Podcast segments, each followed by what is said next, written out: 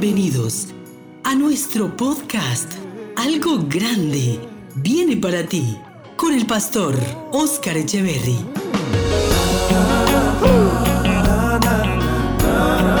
Tiempos de edificación, fortaleza y transformación espiritual.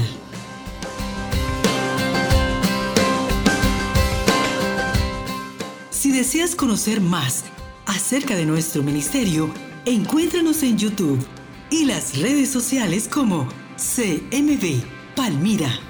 Quédate con nosotros.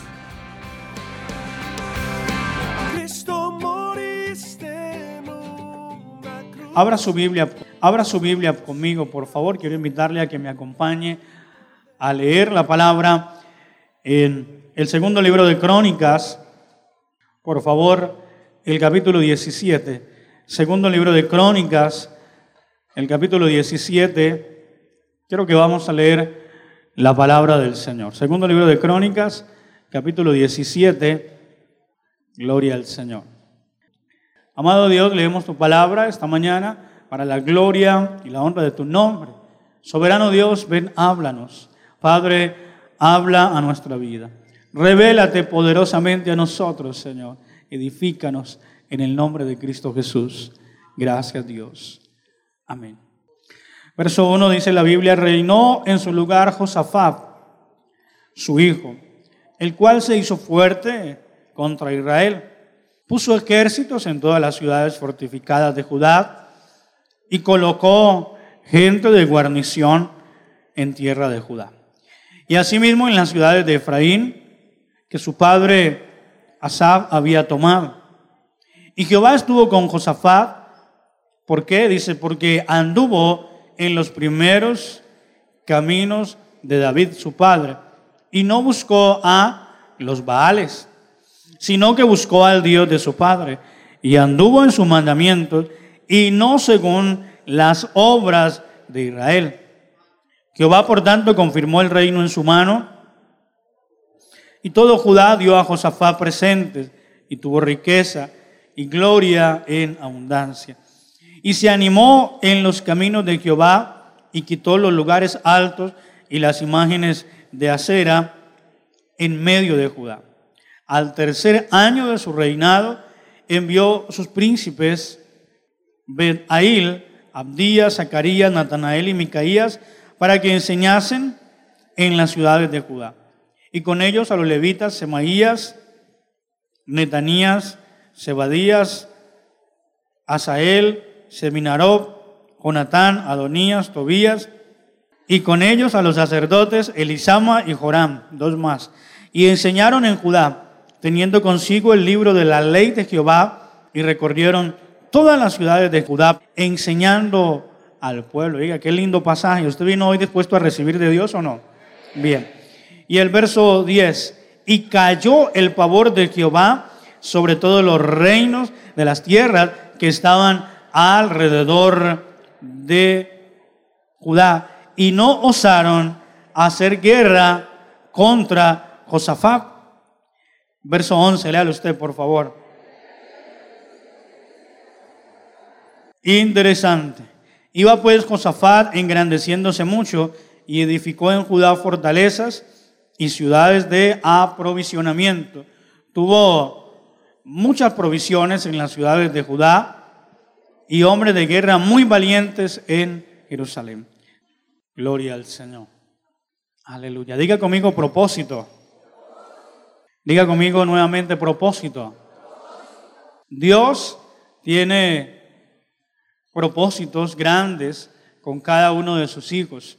Cuando alguien llega al camino del Señor, trae una cantidad de situaciones, ¿verdad? Por acomodar, por resolver. Pero cuando alguien llega al camino de Dios, Dios mm, toma a esa persona, comienza a moldearle, comienza a limpiar, a examinar, la vida de esa persona, a corregirla aquí y allá. Pero ¿cuál es el propósito? El propósito de Dios es que el creyente viva bien, ¿verdad? Nosotros usamos mucho la palabra bendición.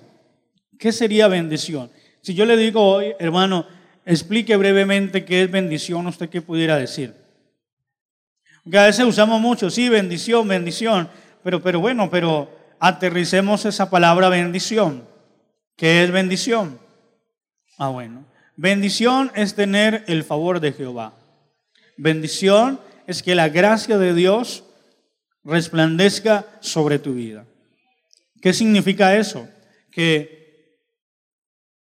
si tienes bendición en todas las áreas de tu vida, eso significa que donde quiera que vayas, el Señor va contigo. Y si Dios va contigo, es para darte victoria.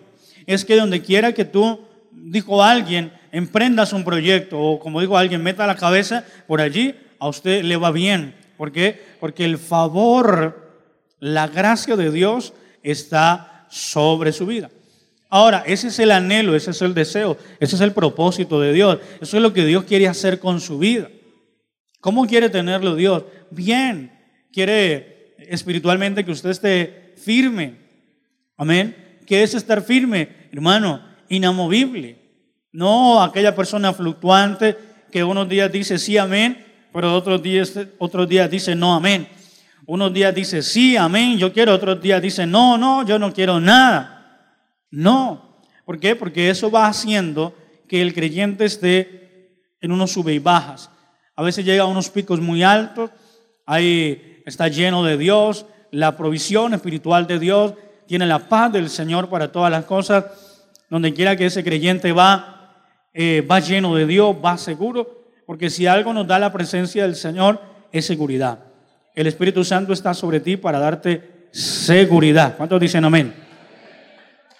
El aplauso al Señor. Aleluya.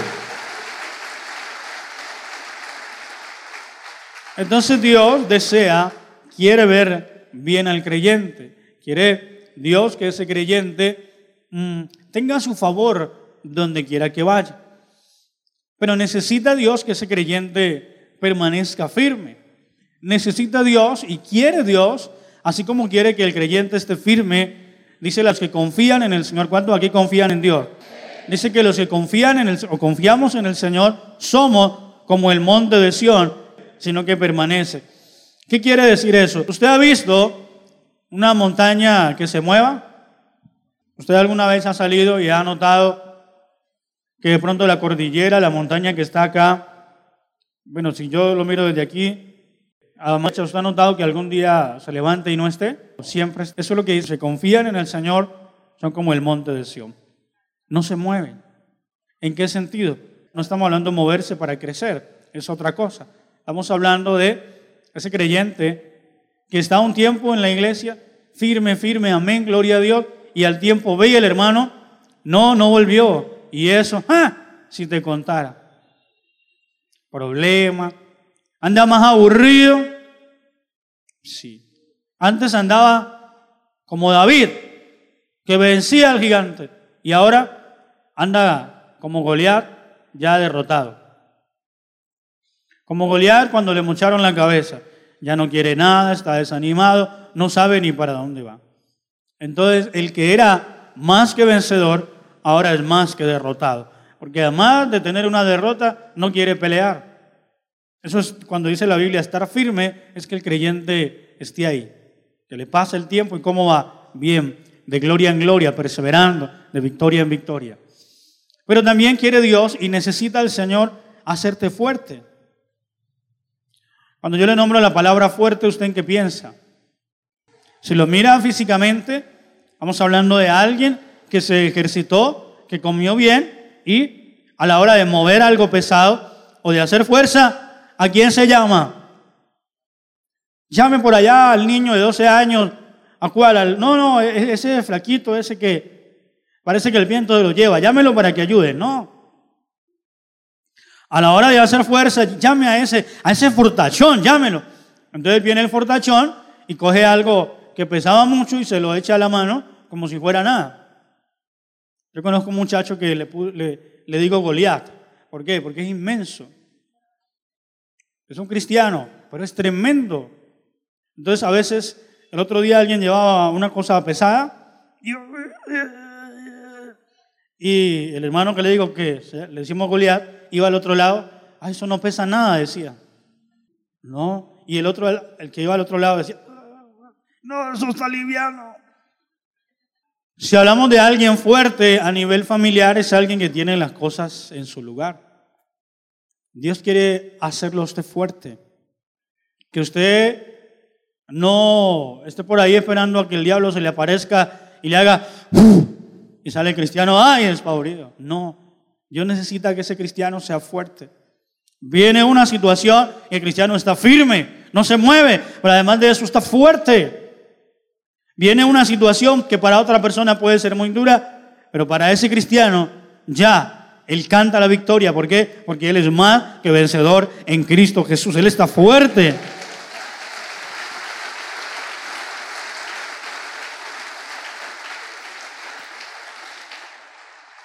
Y así quiere Dios hacerlo en cada área, a nivel familiar, a nivel laboral. No es lo mismo una persona que, que no tiene trabajo, que trabaja una semana y luego descansa un mes. No es lo mismo la persona que está mirando donde le dan trabajo o donde, dijo alguien, le dan pique, donde le dan un huequito para cuadrarse. No es lo mismo esa persona a el que creció, se hizo fuerte también a nivel laboral y mantiene trabajo. Si trabaja por su propia cuenta, mantiene trabajo. Suelta un trabajo y ya lo está esperando otro. Es una persona fuerte. Es una persona que, dicen algunos, se da el lujo de que lo busquen para un trabajo y decir, no, no puedo. Pero mire, hágame el trabajo, no puedo, estoy ocupado, termino esta obra, salgo para la otra. Realmente no puedo, Señor. Esa es una persona fuerte a nivel laboral. Es una persona que le están diciendo, vengas a trabajar acá, no vengase conmigo, no vengase acá venga, si algún día renuncia allá, véngase con nosotros. Una persona fuerte. Y si hablamos a nivel económico, es una persona que tiene sus cosas en orden. Que aún puede, digamos, cuando una persona llega a ese nivel de solvencia, es aquel que no está pensando en que, en que alguien me ayude, en que alguien me dé, sino más bien el que puede decir, un momentico, venga, vamos a ayudarle a fulano. ¿Y por qué lo puede hacer? Oh, porque económicamente se ha fortalecido. Ahora, es el propósito de Dios con nosotros, ¿verdad? Bien, Dios nos da un ejemplo aquí en la escritura que se llama Josafat. Y Josafat, Dios comenzó a prosperarle, Dios comenzó a hacerle fuerte, Él comenzó a edificar fortaleza que era para defenderse. Y llegó un momento donde el pavor, el miedo, el terror cayó sobre sus enemigos. Ahora, esa es la voluntad de Dios con usted que hasta el enemigo mismo, cuando lo vea a usted, le tenga respeto y si es preciso miedo, porque donde está un hijo de Dios está el poder y la autoridad del cielo.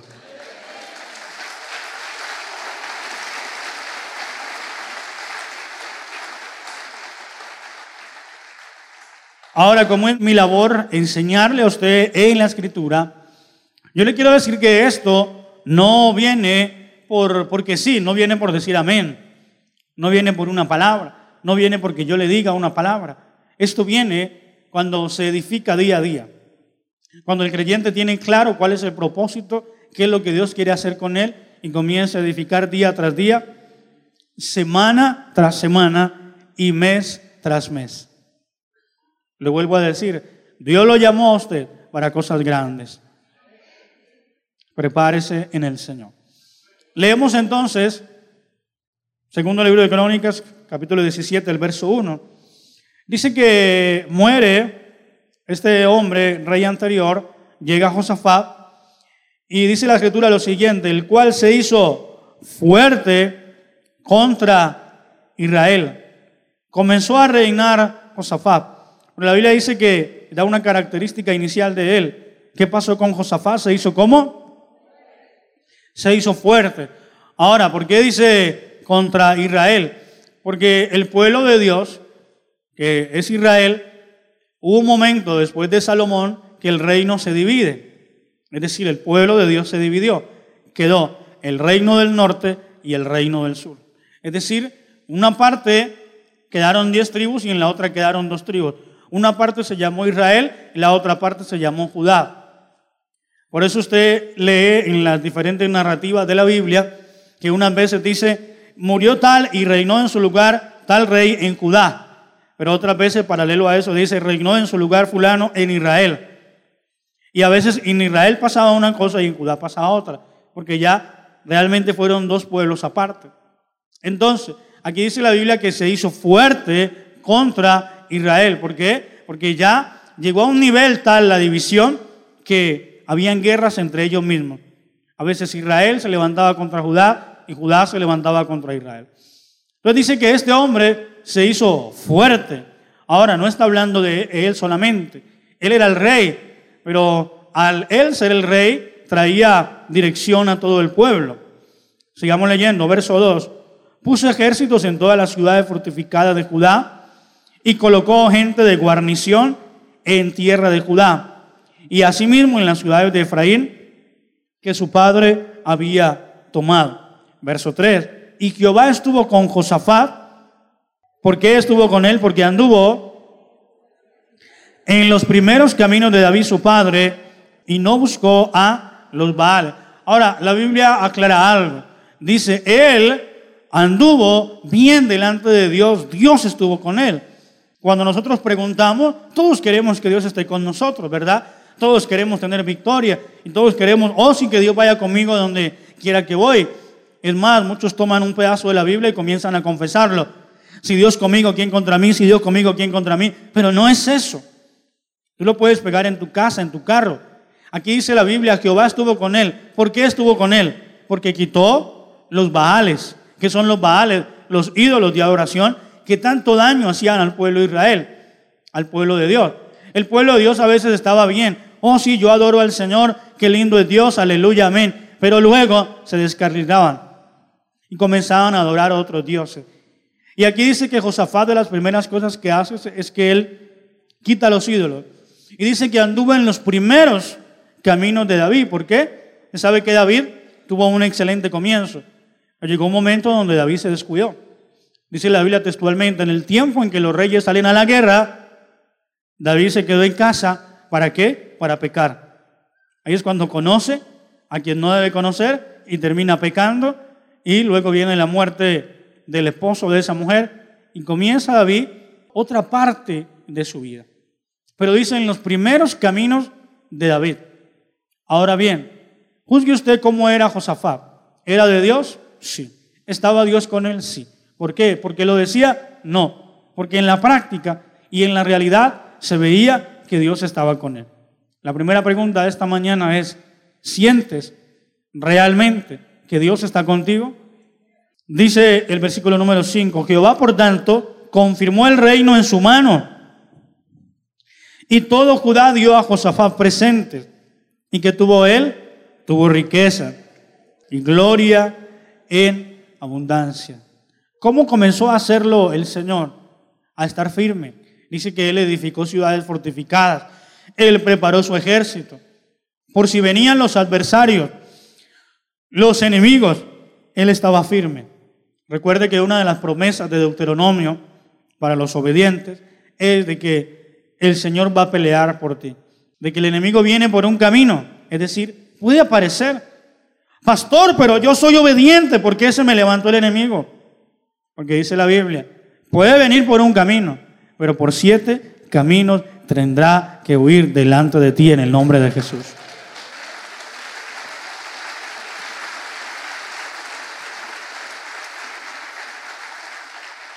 Él comenzó a afirmarse, pero comenzó también a hacerse fuerte. Dice que comenzó a, a, prosperar, comenzó a tener abundancia, a estar fuerte, a tener ya una vida estable, un reino firme. A los reyes, cuando eh, comenzaban a tener victorias, el pueblo creía en ellos. Eso los hacía, los hacía fuertes. Porque una cosa es que el rey dijera, vamos a ir a pelear, y que la gente le dijera, no, vaya usted, nosotros no creemos, usted es un mentiroso. Porque a, a algunos reyes les pasó eso. La gente no les creía.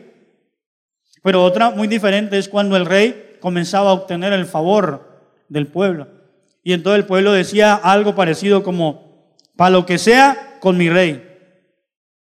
Usted lo puede ver hoy en día en los gobiernos. Hacen una encuesta de popularidad. ¿Y para qué la hacen? Para mirar qué tan contento está el pueblo con un alcalde, con un gobernador, con un presidente. Entonces sale, la popularidad cayó. Cayó el 20, el 30%. Cuando ya la, la popularidad la aprobación de la gestión del presidente, del alcalde, está tan baja, está próximo a qué? A que alguien diga, no, ¿sabe qué? Recojamos firmas y bajemos ese, bueno, para no meternos en problemas, bajemos ese gobernador.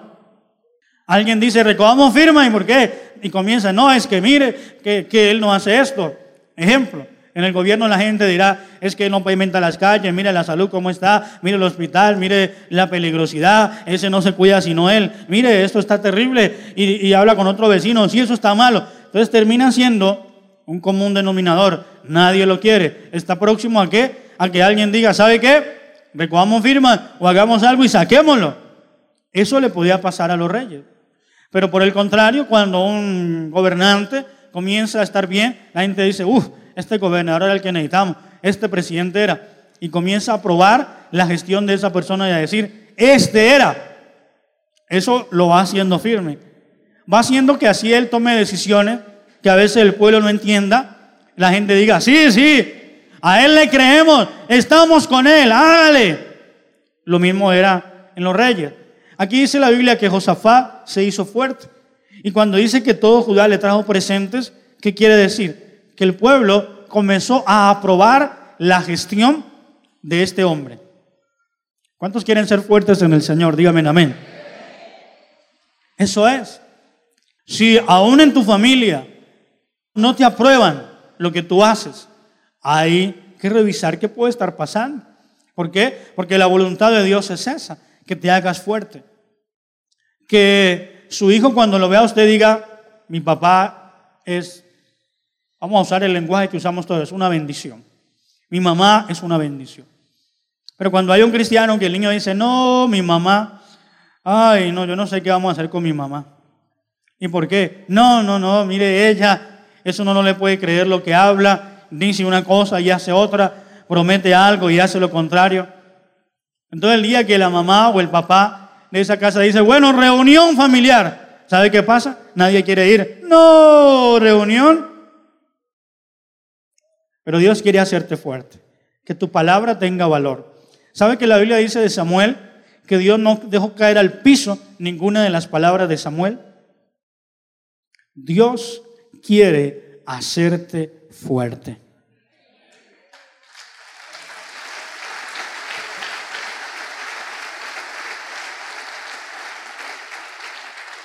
Que si tú dices sí, sea así. Que si usted en su casa dijo, vamos a hablar, todo el mundo dijo, vamos a escuchar. ¿Qué tiene papá para decir? Porque si alguien dice, vamos a hablar, y el niño dice, ay, no, no, papá, no. Y nadie quiere estar, nadie quiere escuchar. Hay que mirar qué pasa. El hombre creció, se hizo fuerte. Cuando dice que todo el mundo comenzó a traerle presente, es que la gente venía y, oh, querido rey, gracias por ser nuestro rey, y le daba regalitos. Gracias. Y la gente comenzó, rey, tome este detallito. Ay, este es el rey favorito. Oiga, mire, rey. ¿Y por qué? ¿Qué era eso? Estaban aprobando la gestión del rey. Sigamos. Vamos en el versículo número... Vuelvo a leer el 5. Dice, Jehová, por tanto, confirmó el reino en su mano. Y todo Judá dio a Josafat, que le dieron presentes, regalos. ¿Y qué tuvo él? Y tuvo riqueza. ¿Y qué más tuvo?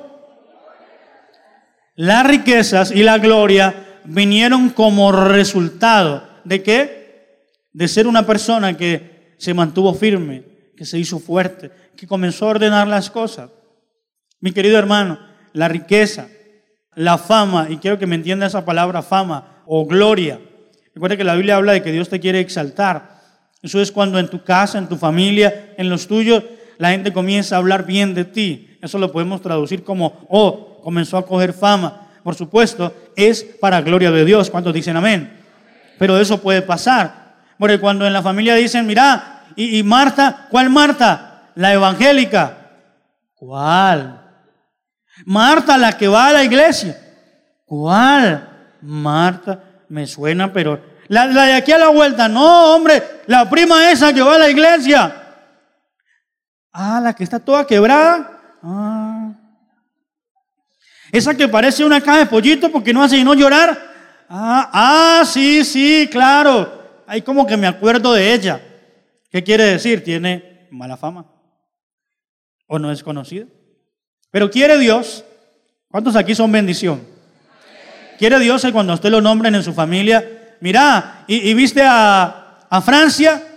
Francia, sí, claro. La evangélica, sí, esa, esa. Ah, claro, ¿cómo no? Si todos los primos hablan de ella o la familia habla bien de ella. Ah, eso es lo que Dios quiere. Y eso quiere hacer Dios con su vida.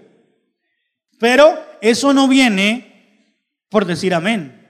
Esto vino como resultado de un hombre que llegó al poder y comenzó a ordenar las cosas. ¿Qué hizo él? Quitó los baales, quitó lo que no era, comenzó a edificar, comenzó a hacerse fuerte. Mi hermano, aunque en el Evangelio moderno se paran profetas, y esta es una parte donde va a haber mucha profecía, y ya le voy a mostrar. Hay gente con palabras amañadas que Dios te va a dar y que Dios te va a prosperar y comienzan a prometer y a decir, algunos hasta dicen, veo, veo carros, veo motos, veo fincas, veo una vaca, cójala. Y hay cristianos que comienzan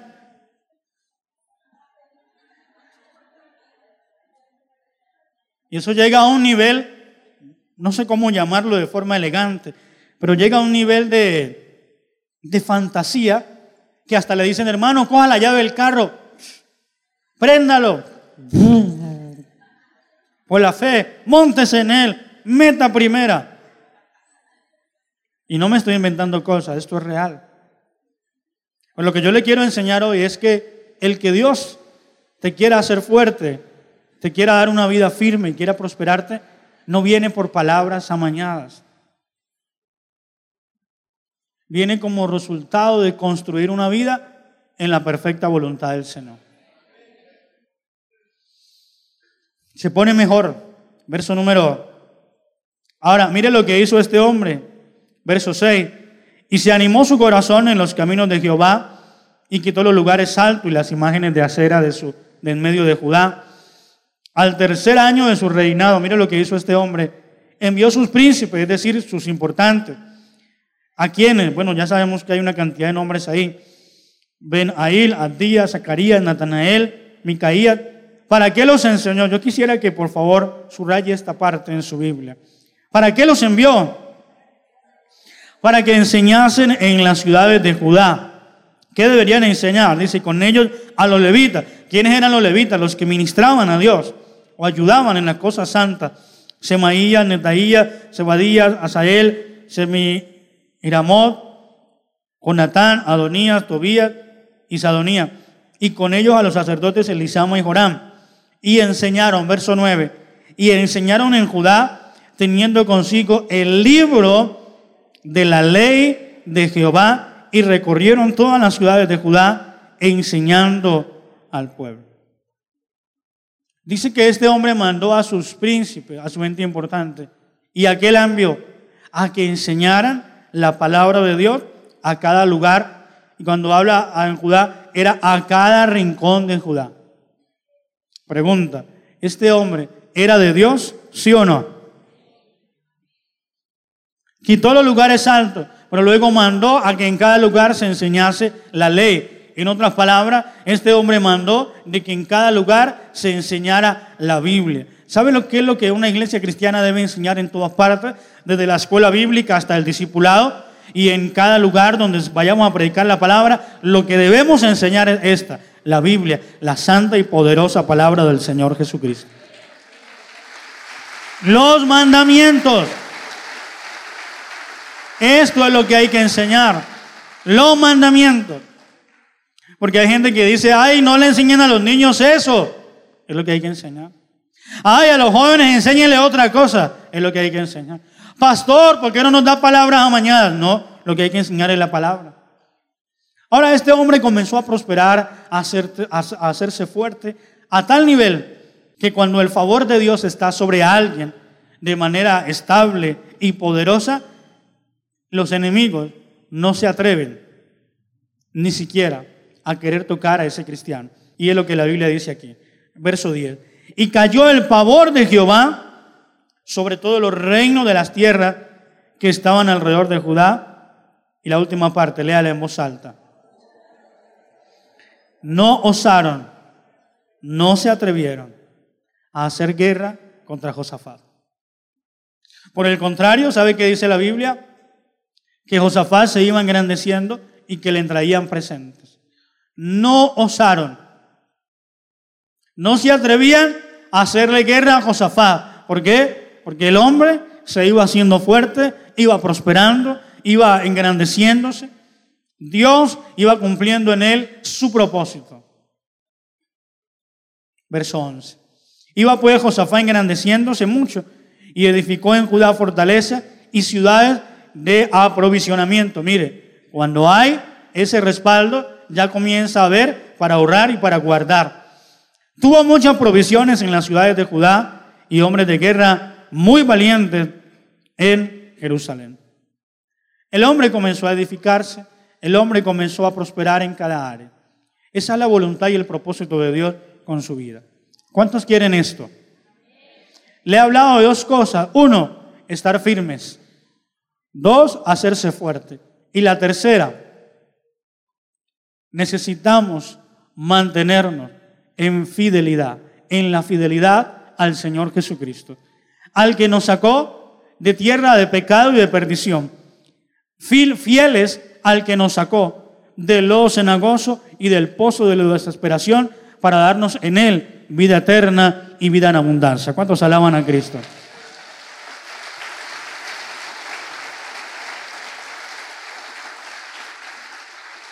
La fidelidad. ¿Sabe que la fidelidad es una de las cosas que en esta época cuesta un poco? ¿Se hace difícil? Muchos cristianos se la pasan de enero a mediados de noviembre fortaleciéndose.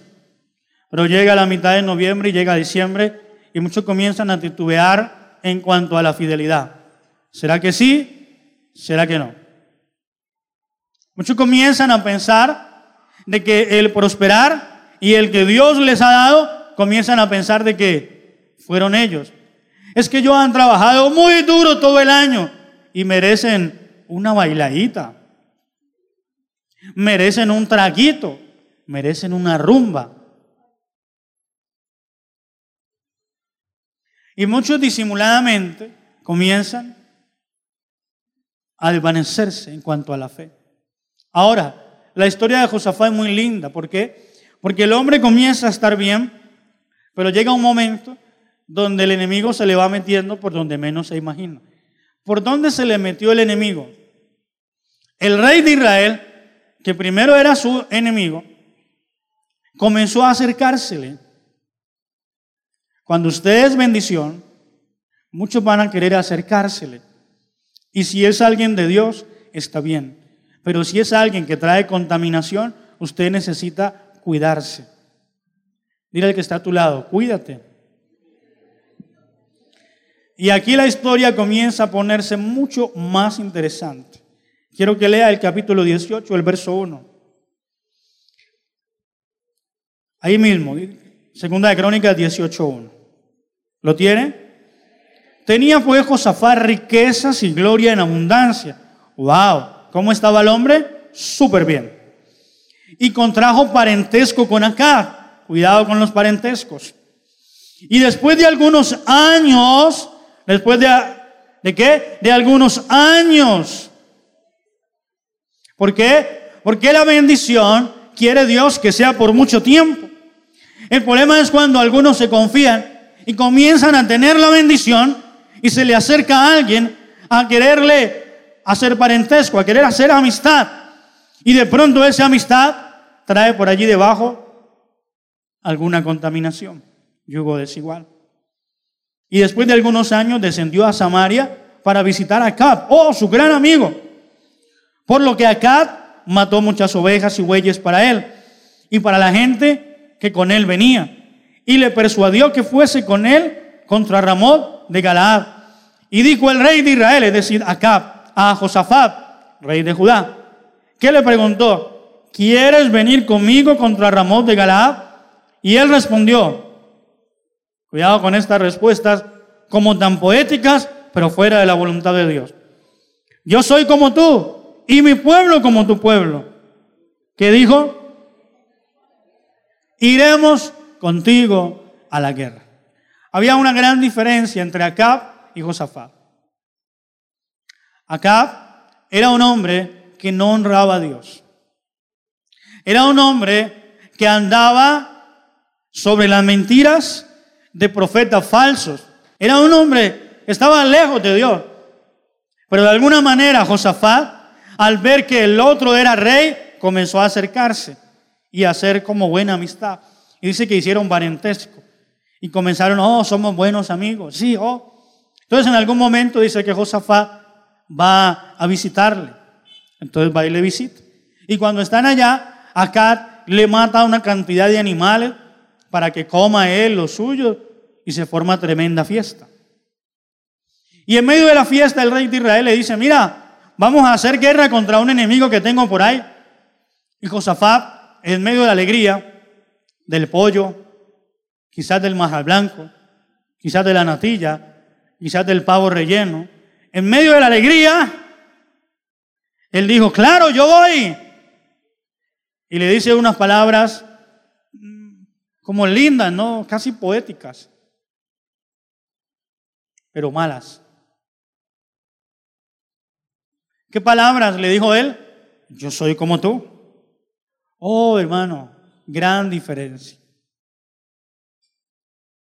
Tú eres una bendición. Y el que se acerque a ti puede tener bendición prestada.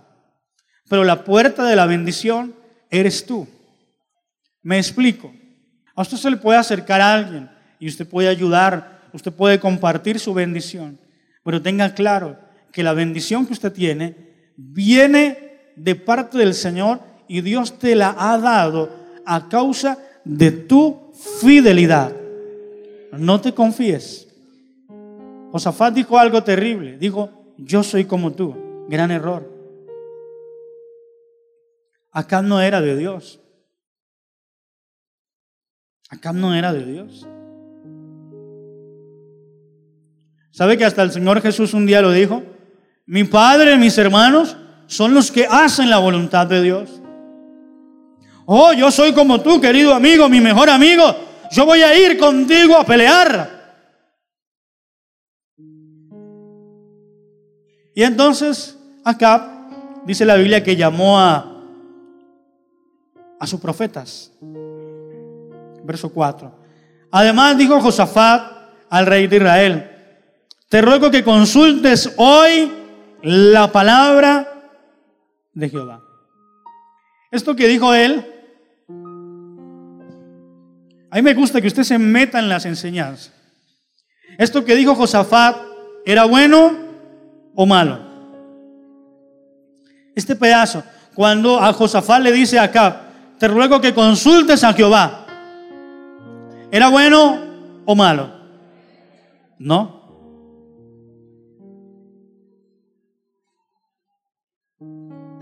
Porque él tenía su relación con Dios. El primero se comprometió y dijo, vamos a la guerra. Y luego le dice a otra persona, consúltale a Jehová. Pero el otro era un falso, era un mentiroso. El otro era un impío. Él se hacía la de cristiano, Sí, claro, sí, vamos a consultar a Jehová, ¿cómo no? Y hay gente que se puede acercar, hay gente que al verte con bendición se acerca. Claro, hermanito, Dios me lo bendiga. ¡Ay, qué bendición! Usted es una bendición, hermano. Hermanito, hacemos un negocio. Claro, yo soy como tú. Mi dinero es para ti también. Hagamos un negocio. Venga, venga, pregúntele a Dios si es su voluntad. ¿Cómo así? Si Josafat tenía su relación con Dios y, a él, y él sabía que lo había puesto Dios, ¿por qué primero se compromete y luego le dice al otro, a la otra persona, al otro rey, que le consulte a Jehová? Es que parecen bonitas palabras, pero el trasfondo no. Yo he visto gente que se compromete en cosas entran en yugos desiguales. hacen negocios extraños, raros, se meten. Y luego de que se meten, hey, hermano, vení, eh, ¿por qué no ayunamos? Pregúntale a Dios. Si la otra persona es bien mentirosa, dice, sí, yo le pregunté a Dios, él dijo que sí, que le hiciéramos, que amén. Y entonces como la otra persona tiene un corazón quizás sano, dice, ay, bueno, vamos. Se pone, esta historia se pone de alquilar balcón. Léalo, por favor. Entonces el rey se reunió, reunió a 400 profetas. Oiga, ¿este hombre tenía profetas o no? Bueno, 400. Y les preguntó, ¿iremos a la guerra contra Ramón de Galaad o me estaré quieto? Y ellos dijeron, sube, porque Dios los entregará, hermano del rey. ¿Cuánto lo creen? No, tampoco. Es que las palabras hay que saber de dónde salen. No le digo, a usted se le puede parar a alguien. Hay cristianos que comienzan a veces en diciembre a visitar iglesias o a dar por ahí paseos.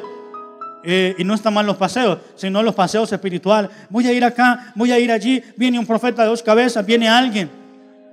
Y entonces sale una persona con palabras amañadas. Oh, Dios va a estar contigo. Y el hermano, amén, amén. 400 profetas, ¿sabe qué dijeron? Dios está contigo. Pero no era cierto.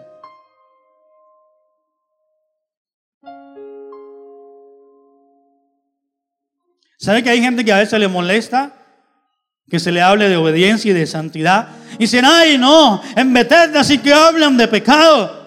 Es que a mí me gusta más.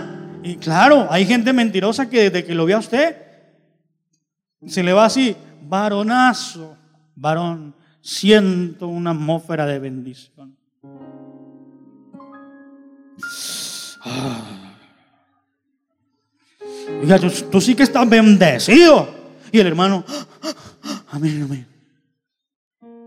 Y comienzan a darle palabras amañadas.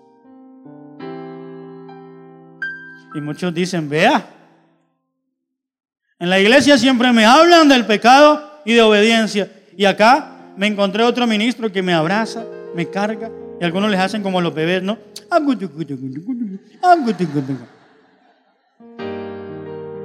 Hermanito, ay hermano, usted sí, oh, es que usted es una tremenda. Y mentira, ese tiene pecados, tiene cosas por corregir o tiene bendición que Dios le ha dado. Pero ¿cómo le ha dado Dios? Porque lo dio edificando. Pero él comienza, dígame más, dígame más.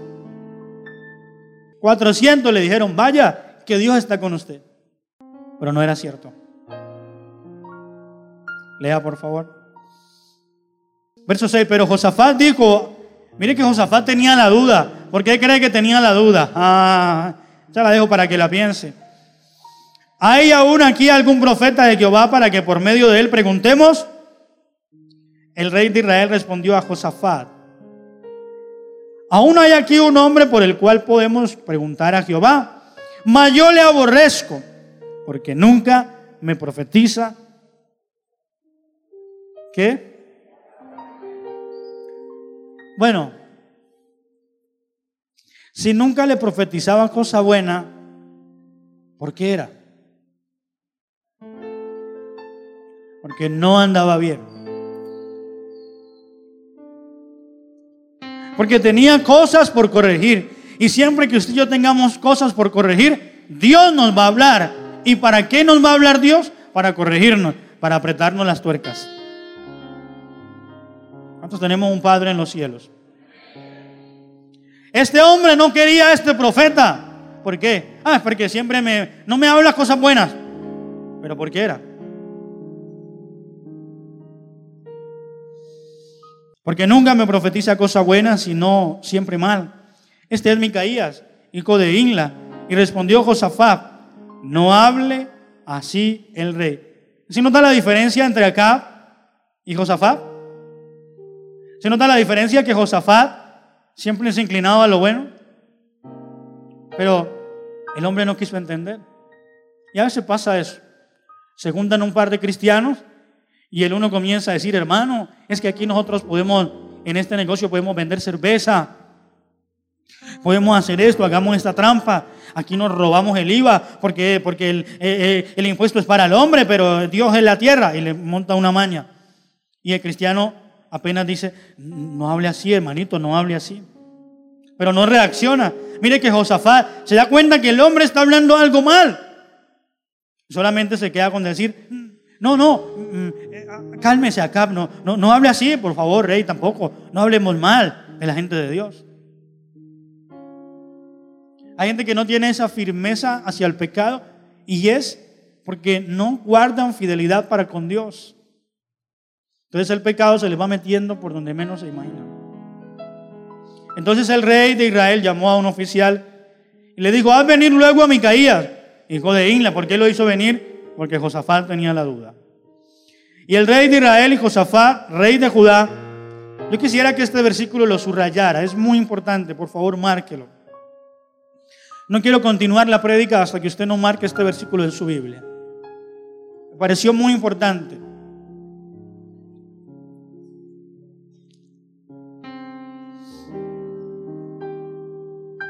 Me pareció muy importante porque es un momento donde ellos están en como en una gloria, como un esplendor y como diciendo, nadie nos toca. Y el rey de Israel, verso 9, y Josafat, rey de Judá, estaban sentados cada uno en su trono, vestidos con sus ropas reales, ¡Wow! en la plaza junto a la entrada de la puerta de Samaria, y todos los profetas profetizaban delante de ellos. ¿Por qué le hice marcar este versículo? Mire, ellos estaban allí con tremendo esplendor y habían 400 profetas diciéndole, viva el rey, vayan los reyes, Dios va a estar con ustedes, Dios les va a dar la victoria, Dios va a estar con usted. Y estaban como en tremendo esplendor. Dice la Biblia que estaban con sus ropas reales. ¿Usted sabe que esta ropa era finísima? Y hay gente que a veces se confía porque se compra una camisa bonita, algo bonito y ya se creen grandes. Esta gente sí tenía poder y estaban allí. Oh, y 400 profetas diciéndole, sí, que vaya, Dios va a estar con ustedes, Dios los va a guardar, Dios los va a acompañar, Jehová me los bendiga, Dios me los guarde. Cuando entró Micaías. Bueno, Primero el que va a buscar a Micaías le está diciendo, mire hombre, no se metan problemas, Micaías. Afuera hay 400 diciéndole al rey buenas cosas. No vaya a salir usted ahora de agua fiesta a hablar lo malo. Así le dijeron, Micaías, no vaya allá a la fiesta. Hay 400 diciendo buenas cosas. No vaya a salir usted de pesimista. Y Micaías dice, vive Jehová, que lo que él me hable, eso voy a hablar. Entonces Micaías era bien interesante. Dice la Biblia entonces, a verso 10, y Sedequías, hijo de Kenaama, vea otro nombre, que de Kenana, bueno, usted mira cómo se lo pone al nieto. Se había hecho cuernos de hierro y decía, miren que la gente sale a veces con unas trampas. Así ha dicho Jehová, con estos cornearás a los sirios hasta destruirlos por completo. De esta manera profetizan también todos los profetas, profetizaban diciendo, sube contra Ramón de Galaad y serás prosperado, porque Jehová la entregará en mano del rey. Lo que le decía, mire que aquí el hombre se hizo unos cuernos y se los da y le dice, usted con estos cuernos, así usted va a cornear a esa gente de allá. Jehová va a estar con usted y Jehová lo va a ayudar. Ay, ay, ay. Palabras amañadas. Lo que le decía. Hay gente que, es que yo he visto, gente que sale, el otro día les conté que en una iglesia cogieron y pusieron un ataúd y dijeron, hermanos, vamos a enterrar la pobreza. Traiga a todo el mundo una ofrenda ahí. Y cuando usted deposita ahí la ofrenda en ese ataúd, va a enterrar la pobreza. Y todos los hermanos, amén, amén. Porque hay gente que se le hace más duro obedecer las mentiras amañadas que la palabra. Hay gente que Dios le ha enseñado, mire, así como Dios lo prospera, honra a Dios, sea fiel. Entre más Dios te dé, más fidelidad dé a Dios su ofrenda, dé su diezmo, camine en santidad. Y hay gente que le es más fácil desobedecer y que luego le aparezca a alguien como si Dios estuviera en oferta y hermano, usted que anda mal, venga, traiga ya mismo una ofrenda y ahora traiga las monedas y esas monedas las vamos a echar al río y se va a ir la pobreza. Y ahora traiga los billetes de 50 que Dios lo va a prosperar. Y los, los cristianos que no andan fieles, le es más fácil en ese momento coger y decir, tome, sí, sí, voy a prosperar. Y profeta, ¿y cuando, cuando recibo el carro? Estos días, digo, no te preocupes, sigue echando. Amén. Y hay cristianos que les se les hace más fácil eso que decir, hombre, así como Dios me ha dado, yo voy a ser fiel con Él. Otra palabra, hay cristianos que no diezman, no ofrendan, pero aparece un mentiroso y le creen todo lo que le diga. ¿No hay que hay cristianos que los han puesto así? Como si Dios estuviera, Dios estuviera en oferta. Hermanos, traiga, traiga, traiga todo lo que tiene en el bolsillo, hasta que le duela. Y, y, luego le dicen, se recibe oro y comienzan a soltar. Se reciben celulares, las llaves del carro. Y hay gente que hasta escrituras ha hecho. En medio de una mentira, sale todo el mundo a vaciarse los bolsillos. Porque le dicen, es que Dios le va a dar, uy hermano, Dios le va a dar un edificio. Edificio, el que le tocó después ir a pedir posada o a barrer por el ladito para que le dieran trabajo. Porque por más que más amañadas, lindas que sean las palabras, si Dios no lo ha mandado, no se va a cumplir.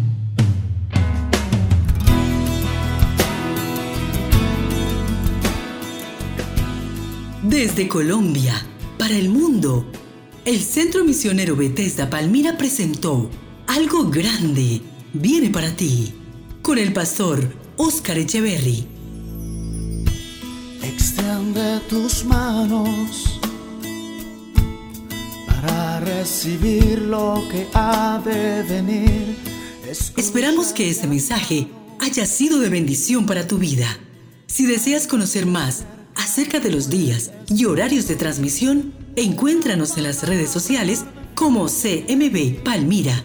Contacto 310-371-2800. Hasta la próxima. Porque pronto crecerás, crecerás algo grande.